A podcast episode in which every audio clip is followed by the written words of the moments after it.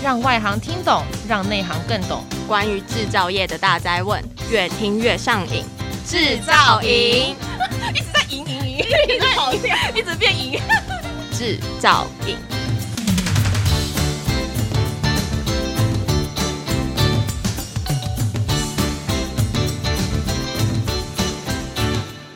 Hello，大家好，欢迎收听专门为台湾制造业推出的 Podcast《制造营》，我是主持人 Annie。Hello，我是主持人 Jada，欢迎回来。今天我们再次欢迎来自富强兴的 Benjamin。上次我们聊到啊，塑胶产品竟然跟电动车也有关联哦，这真是超乎我的想象。今天我们就要请 Benjamin 来跟大家好好聊一聊。Hello，各位线上的听众朋友们，大家好，我是 Benjamin，任职于 FCS 富强兴，这是一家专门研发制造射出成型机的上市柜公司。很高兴再次来到制造营。更开心，你们愿意回来继续收听这一集。我想跟听众朋友们聊聊，塑胶到底跟电动车的发展有什么样的密不可分的关系？我首先请教 Jada，就你对电动车的认知，你认为它的最大特点是什么？嗯，应该就是靠电吧，就是不需要加油，对吗？不必对它喊加油，加油，加油，它就会自己奋力狂飙，哈哈哈。好那么 Annie，你认为电动车的罩门是什么？罩门哦，其实我最担心它开到半路没电呢，没电又没有充电站怎么办呢？不唔对，开车族最糗的就是过咯。无论咱的爱车是吃油或吃电，那是过咯，就是没颜面。原本要让充饱电可以续跑三百公里，变成绕环岛一周，阿哥五招。除了改善引擎电池的效率之外，还有一个很重要的解决方案，那就是设法减重。减重，Benjamin，你是在影射重量级的人物不宜上车吗？诶、欸，我们不可以有差别待遇哦。减重的意思是指减轻车子的重量。电动车好比奥运选手。运动员想要身手敏捷，跑得又快又远，就必须控制体重，维持轻盈的体态。这样比喻我懂啦，但车子的重量怎么减轻啊？减轻重量还必须能够兼顾安全性。有三类的轻质材料将被广泛的运用在电动车上面。这三类的轻材质分别是塑胶、轻金属，还有碳纤维。那 Benjamin，今天我想我们还是聚焦在主角塑胶身上吧。好，首先，汽车的零组件可粗分为金属跟非金属两大类，而塑胶正持续的在取代它们。车厂专业的术语是这么说的：以塑代钢，钢就是钢板；以塑代玻，玻就是玻璃。上一集我有分享过，塑胶的优点不只来自于造型的自由度跟易于制造。它被电动车相中的就是轻，诶，有多轻呢？请问有没有具体的数字啊？同样的面积，同等安全的条件之下，塑胶比钢板、玻璃大约减轻了四十到五十个 percent 的重量哦。哇，竟然可以减轻那么多！其实啊，汽车零件塑胶化已经很普遍了。大家比较熟悉的汽车外观有保险杆。车灯、水箱罩，那内装呢？有仪表板、中控台、车门内板，还有按钮开关等等等。诶，那可以举一个塑胶取代金属的实例吗？如果要说塑胶取代金属，我想保险杆应该是最最最经典之作了，相信大家早已经习以为常。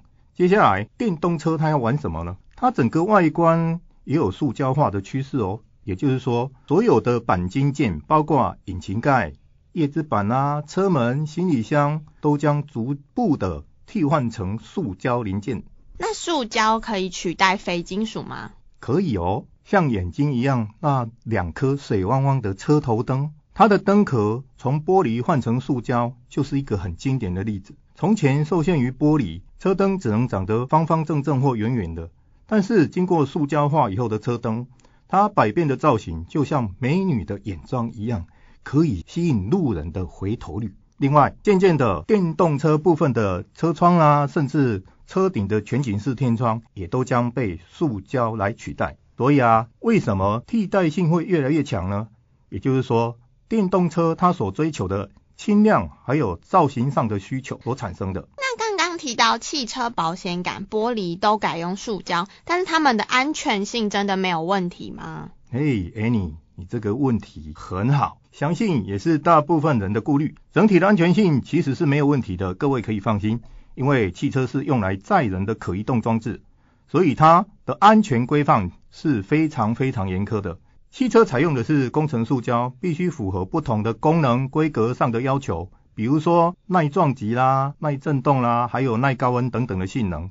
有些工程塑胶啊，甚至比金属玻璃还要厉害呢。举例来说，汽车的玻璃窗或者是天窗受到撞击的时候，通常很容易碎裂，对吧？那改成塑胶 PC 塑胶之后呢，不止轻，而且还强韧到根本都撞不破，所以以后。再也不要小看车用塑胶了。那保险杆呢？塑胶保险杆真的保险吗？你们认为保险杆的功能是什么呢？是耐撞还是防撞？耐撞。嗯，那我猜应该是防撞。嗯，都对，也都不对。我这样讲，应该是把大部分人都搞糊涂了。其实啊，保险的意义通常是备而不用。当我们需要的时候，必须要能够发挥应有的功能。汽车的保险杆，中文上的字面意义是保障你免于危险的一组横杆。那英文是什么呢？Bumper，B-U-M-P-E-R。我们先把它拆解成 bump 加 er。bump 的字义呢，就是碰撞。那加上 er 之后呢，变成拿来碰撞的功能或设施。所以保险杆的设计并不是越坚固越好哦，它的角色扮演是牺牲者，任务是借由溃缩，也就是说被撞毁，来吸收某种程度的冲击能量，目的在于减少灾害的损失，特别是不要伤害到引擎室。最高的指导原则就是要保护车内的乘客。这完全颠覆我的想法，真的是长知识，不禁要对保险杆立正站好了。其实哦，塑胶保险杆主要包含三个元件：表层、还有缓冲材跟防撞支架。表层是我们看到车体外形的一部分，缓冲材还有防撞支架才是真正承受撞击的结构。就好比人类的皮肤、肌肉跟骨头的结构一样，一部安全的好车是有经过巧妙设计来预留溃缩区的哦。溃缩区就是当撞击的时候，借由分段的损毁来吸收撞击的能量，目的在于让乘客舱的受损程度降到最低，最好是没人因此而受伤。我现在脑中啊闪过有一些汽车广告会用假人的撞击测试来表现他们的安全性。哦，原来就是这个意思。那以后看到汽车广告我就更有 feel 了。刚刚啊，我们有提到耐撞或防撞，借这个机会我再特别补充一下它们两者的差别。耐撞是属于被动的安全，是借由结构设计跟材料的运用，目的是当撞击产生的时候，让体伤跟财损降到最低程度。那防撞那就属于主动的安全，它是利用侦测感知提前闪避，比如说自动跟随、防偏移、防追撞的功能，就是为了避免事故的发生。所以耐撞跟防撞两者相辅相成，同时提升了舒适性跟安全性。呃，我希望这样有解答 Annie 的疑惑。汽车的美感真的好多啊，总之啊，还是希望大家以后行车平安。接下来要聊轻金属。这是我们比较熟知的铝合金或钛合金，跟金属比起来，它比较轻，而且不容易生锈，用在底盘啊、支撑梁啊、支撑架，还有车体结构，还有车身的钣金件。欧洲系统的高级车已经非常普遍在采用，尤其是一 A 二 B 的车系更是成熟。诶，什么是一 A 二 B 呀？A 就是奥迪，然后就是双 B。呵呵。哦。那碳纤维。不只是自行车跟电动车，其实碳纤维哈早就已经被运用在战斗机的机体上面，原因是它坚固又超轻。那编织型的碳纤维。它会被应用在汽车的乘客舱，让乘坐的空间变成牢不可破。那另外含有碳纤维的塑胶射出零件，还可以用来取代部分的金属支架。所以材料的进化真的很厉害呢。我们前面聊了这么多塑胶的种种好处啊，但是 Benjamin，我想要请教，难道塑胶都没有缺点吗？当然有啊，它的特点就是它的缺点，几辈子也不会分解、腐烂。大家都知道，如果塑胶随意丢弃，就会变成陆地垃圾、海洋垃圾，对环境造成莫大的冲击。现在啊，已经严重到塑胶微粒已经进入到我们的食物链，鱼类把它们当成食物吞下肚，最后又回到我们人类的体内。啊，这算是报应吗？叫恐怖，可是我们的生活又不能没有塑胶诶，这样真的好难哦。我坦白讲啊，塑胶本来没有罪，人类才是真正的祸害。之所以对环境会产生冲击，都是因为我们在享受它的便利性之后，就随意丢弃所造成的结果。举手之劳做环保，大家耳熟能详，何妨大家一起来落实分类回收，让塑胶可以进入再生，而且一直被循环利用。那么你我都是循环经济的小尖兵哦。好，在这边我归纳两个观念，让我们一起来努力。首先呢是良好的源头设计，产品设计呢应该要功能齐全。美观耐用，最重要的是易于回收再生的产品。第二个是正确的后端习惯，我们应该尽量减少使用，那要用就用久一点，不要轻易的废弃它。哎，那我想请问一下 Benjamin 啊，富强新身为机器设备的制造商，如何在环保议题上尽一己之力呢？坦白说，塑胶射出成型是个蛮耗能的日程。每一件塑胶制品的产出，就是一个加热到两三百度，再降温到六七十度的冷热循环。省电是节能减碳、地球友善的第一步。FCS 责无旁贷，我们一直致力于研发节能省电的机器，如同汽车发展的历程一样，从油压、油电负荷，而到全电机，降低每一件塑胶制品的用电量。我们让数据来说话好了。富强新的全电机对比传统的油压机。省电最高可以达到七十个 percent。换句话说，在顾客的工厂里面，如果一件塑胶制品原先需要一块钱的电费，改用全电机之后呢，只要零点三块钱。哇，那差很多诶，选富强兴的机器真的是一干二够，省电又环保。诶，那最近啊，在全球制造业也有另外一个议题被热烈的讨论，就是所谓的净零碳排，干净的净，归零的零。我们想要知道说，富强兴怎么样透过制程上面的优化，来协助生态循环跟减碳呢？我尝试用两个构面来说明好了。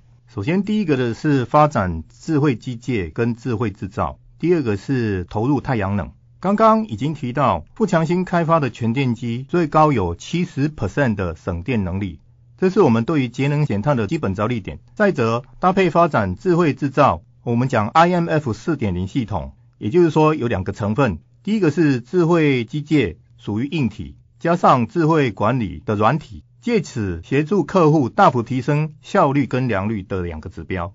那提升效率的意义是什么呢？就是单位时间里面的产出更快。可以做更多，例如原先一小时生产五百个，设法让它进步到一小时生产一千个。提升良率是什么意义呢？假设良率是八十个 percent，就是说一千个产品里面有八百个是好的。那换句话说，两百个就要报废。那我们何妨让它进步到九百九十个良品，只有十个报废品，那良率就可以提升到百分之九十九了。哇，原来塑胶工业也已经迈向工业四点零了。简单的讲呢，透过机器本身的省电能力，再加上智慧制造功能，来促进效率跟良率，大幅降低生产上的浪费。那主动协助客户利用新的制程，减少碳排的行动更加分。诶，那 Benjamin，请教富强兴对于太阳能绿电的投入呢？发展绿电是零碳排的积极行动之一。富强兴总部的厂区面积达到十万平方米，我们在阳光充足的台南关庙地区，非常适合发展太阳绿能发电系统。跟大家报告几个具体的数据好了，我们的建置容量呢是三千风瓦，总共用了一万零六百三十三片的太阳能板。一年的发电量呢，大概有三百五十八万度。怎么说呢？大概可以提供九百三十户的家庭用电量啊。减碳效益就相当于五点三五座台北大安森林公园的吸碳量。大约是多少呢？是一千九百八十公吨的吸碳量。哇，看来富强星在环保减碳非常的超前部署，而且行动力真的非常的强。这个不按赞不行啦，超赞！最后啊，又来到大家最喜欢的生活智慧王时间。今天就请 Benjamin 来跟我们谈回收要留意的分类标志。可回收的塑胶呢，可以分为七类。从现在开始，请各位多加留意，塑胶容器上面都有回收分类标志。又称为循环再造标志，一个顺时钟箭头所组成的三角形。这个跟陈时中没有关系，里面包围着阿拉伯数字一到七的号码，然后在这个三角形底下标示着塑胶的材质，例如一就是 PET，PET 就是宝乐瓶；二是 HDPE 高密度的 PE；三呢是 PVC 是 LDPE；五 PP；六 PS；七其他类。那五呢？PP 就是我们经常拿来加热用的塑胶材料。它的耐温高度有一百到一百四十度 C，但是最好也是加热到某个阶段，你就要把它换新抛弃了。那第七类呢，特别要提到的是有一个叫聚乳酸哦，PLA，这是玉米所做的新材料，它是可以被生物所分解的，它是属于第七类的材料。那为什么要讲这个？因为我们现在的回收系统里面只是把它当塑胶跟废塑胶，其实塑胶的分类是很多的。我从现在开始应该注意它的号码。如果我们真的要做环保，要做分类，应该按照这个号码分门别类，把它归纳起来，才是真正做环保跟回收。感谢 Benjamin 的分享。那在节目的尾声，我们一样穿插一段工商服务时间，来自春大地化学。想找炭黑与圣母吗？来找春大地就对了，总是替您设想。那今年富强新一样有加入 Taipei Plus 台北国际塑橡胶工业展 Digital Go 的活动，我们用数位的力量带大家各种面向的了解塑橡胶机械产业的最新动态。欢迎各位听众在九月二十八号至十月二十八号锁定 Taipei Plus 官网，相当多精彩的线上活动在等你哦。感谢您的聆听。如果听众朋友们当中有需要更进一步了解各个产业的应用以及相对应的射出成型技术，甚至更高阶关于科学化与智慧制造系统，都欢迎透过 FCS 的官网、YouTube、脸书粉砖等等的管道跟我们联系。节目将在这最小限度的线上行销之后呢，告一段落。我想说。这不是结束，而是另外一个开始。祝福各位好朋友平安又健康。今天非常谢谢富强新的 Benjamin 带我们深入的了解塑胶对于环境造成的影响，还有塑胶产品对于生活面以及未来发展趋势的应用。我们每周一、三、五都将更新关于制造业的相关知识。制造营，让你越听越上瘾。我们下次见，拜拜。拜拜。